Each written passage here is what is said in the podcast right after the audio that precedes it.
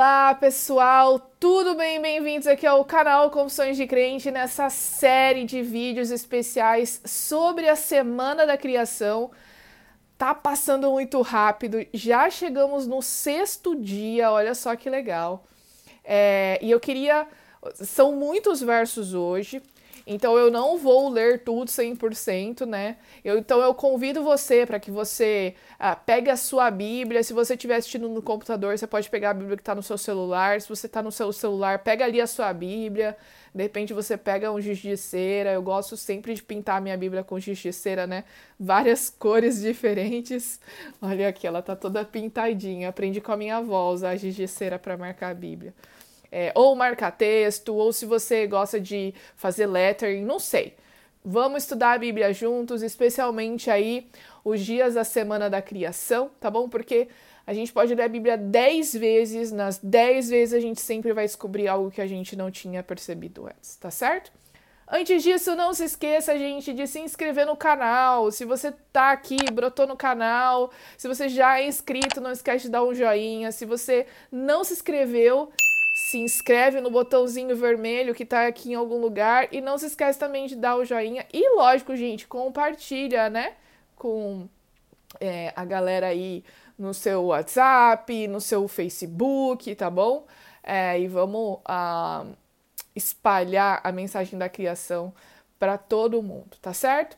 Vamos lá então começar com o sexto dia. Estamos aqui no capítulo 1 do livro de Gênesis e aí a gente começa aqui no verso, uh, let me see, verso 24, tá bom?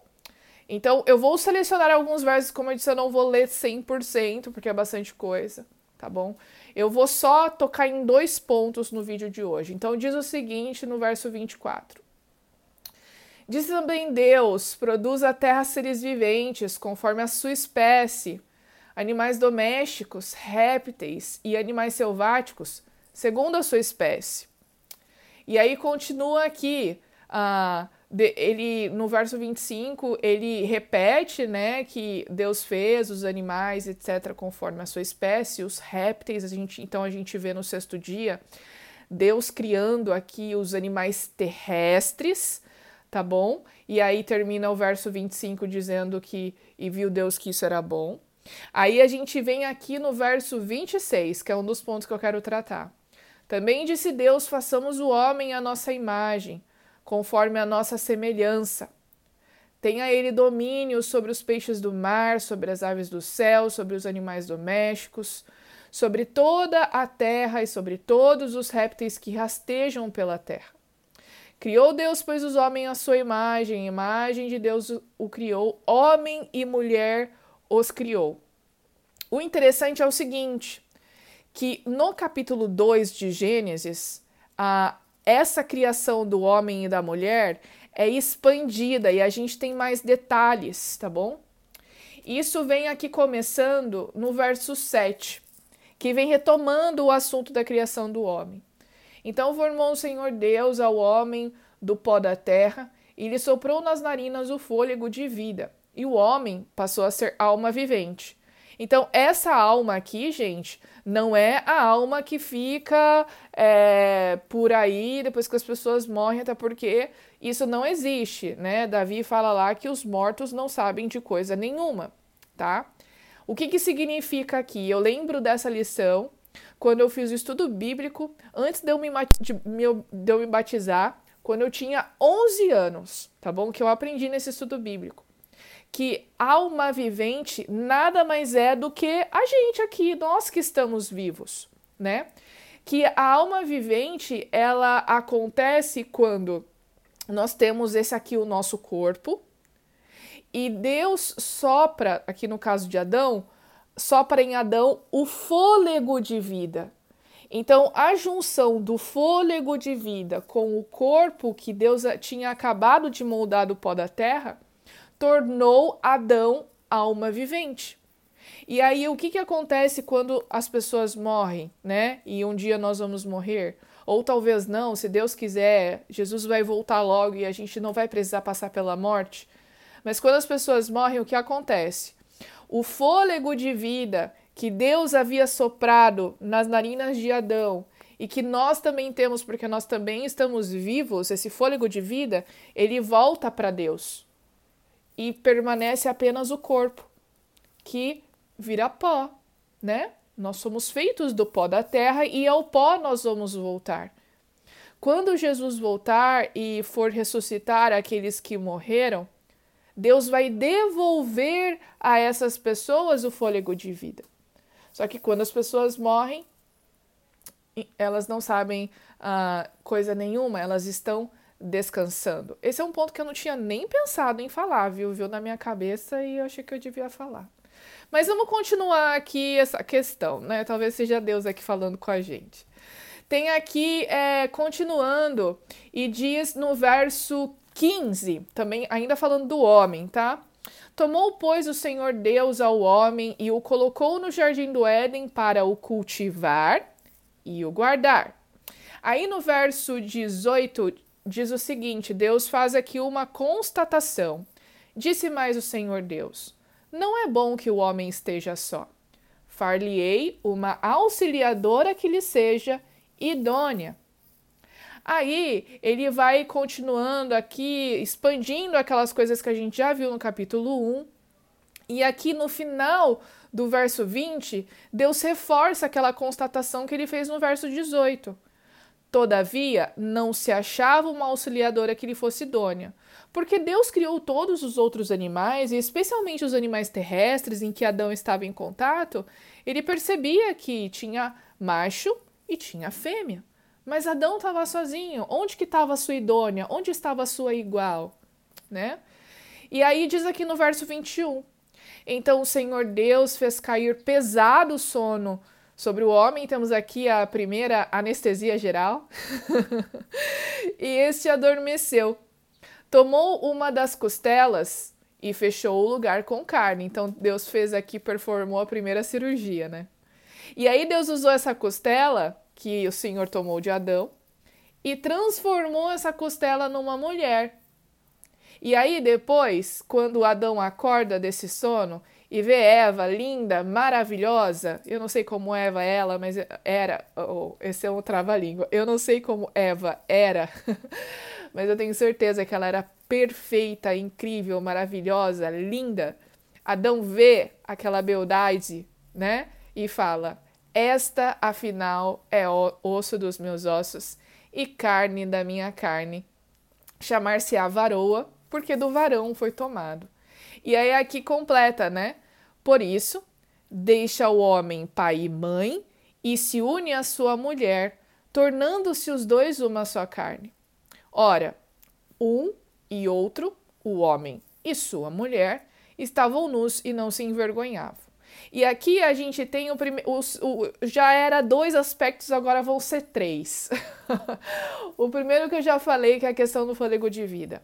O segundo é a questão da criação do homem e a mulher. Deus cria homem e mulher. Aqui não há espaço para qualquer outro tipo de sexo ou até mesmo gênero. O ideal da criação sempre foi homem e mulher. Outra coisa, Deus criou Eva não da orelha de Adão, não do dedo do pé. Deus criou Eva da costela.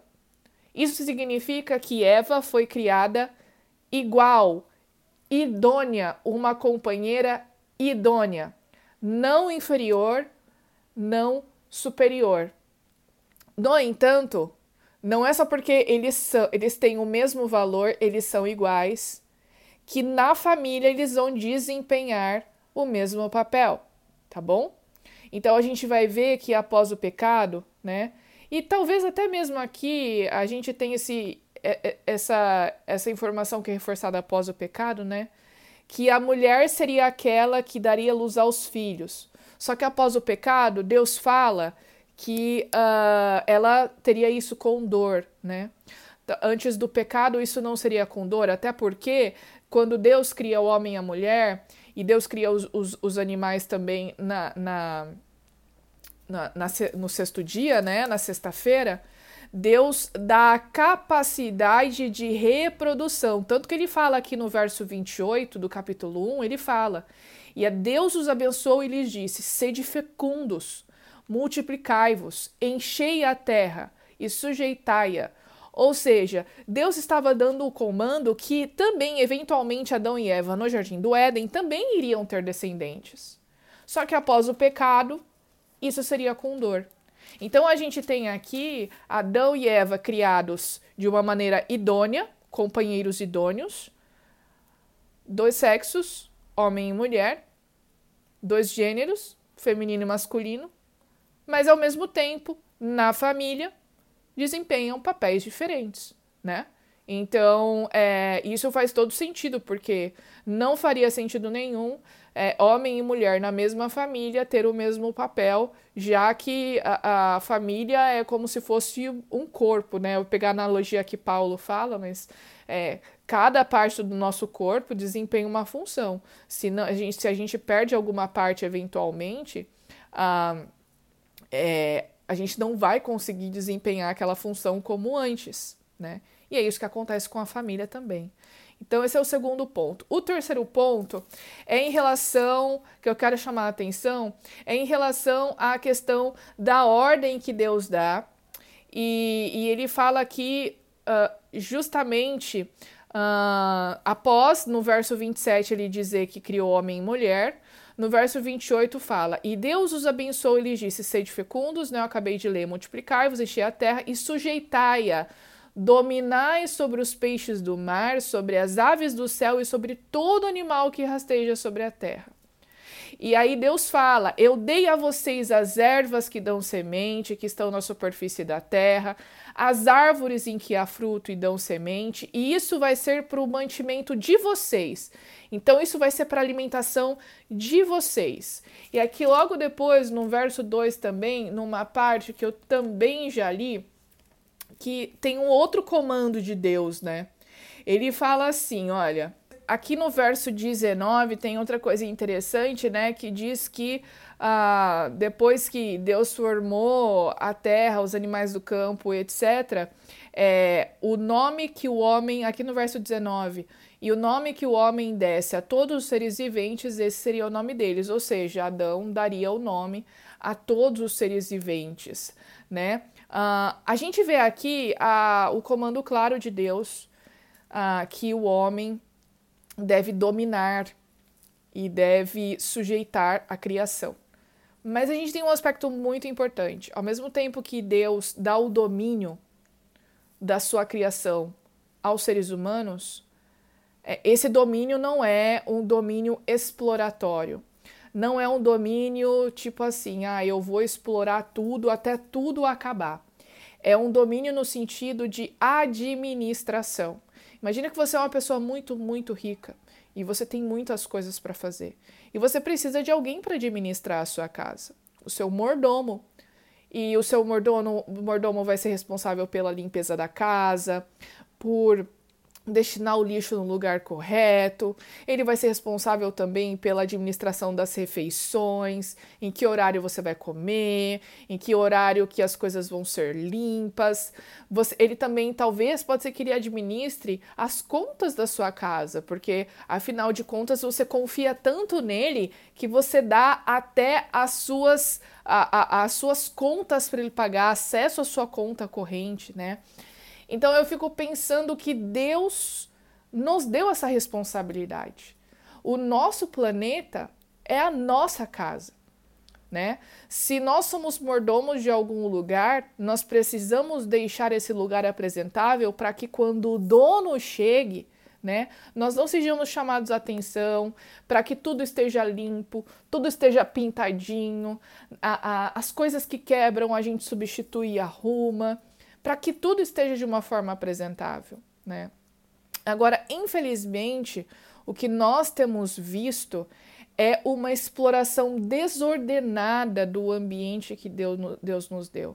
E aqui, gente, eu não estou fazendo apologia ao aquecimento global, não estou fazendo apologia ao no novo termo, né? Mudanças climáticas, não estou aqui apoiando, enfim, tá bom? Apesar de eu ter as minhas opiniões sobre isso. Eu estou falando da nossa relação com o meio ambiente como cristãos, da nossa relação com o meio ambiente enquanto cristãos e filhos de Deus e mordomos da sua criação que deve ser uma relação de cuidado, que deve ser uma relação de exploração, sim, porque Deus fala que a gente pode comer as, as, os frutos das árvores, as plantas que são para o nosso mantimento. Os recursos que estão disponíveis são para o nosso conforto e para a manutenção da nossa vida.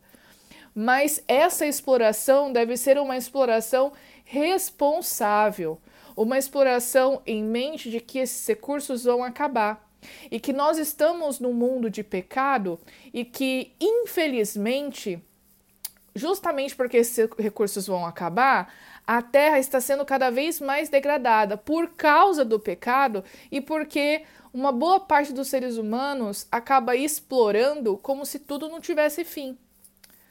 Infelizmente, também eu digo que muitas pessoas acabam colocando as suas esperanças em políticas públicas, em políticas de governo, uh, que vão ser a solução para nós salvarmos o planeta. Mas eu tenho aqui um breaking news para você.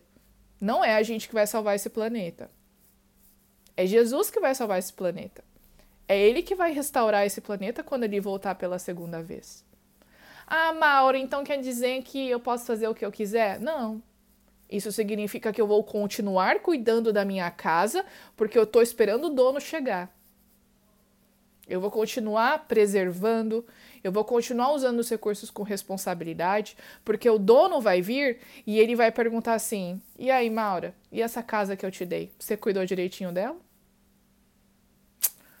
Isso aí é pra gente pensar, tá certo? Então é isso, gente.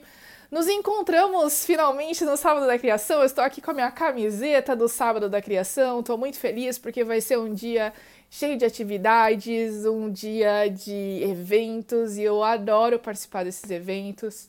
Adoro falar da criação, é, curto muito falar de ciência e quando a gente pode juntar os dois, né? É incrível. Não se esqueça de que na descrição desse vídeo tem um artigo que eu escrevi no portal adventistas.org. Dá uma clicada ali para ler também. Tá certo? A gente se encontra então no vídeo do sétimo dia. Até!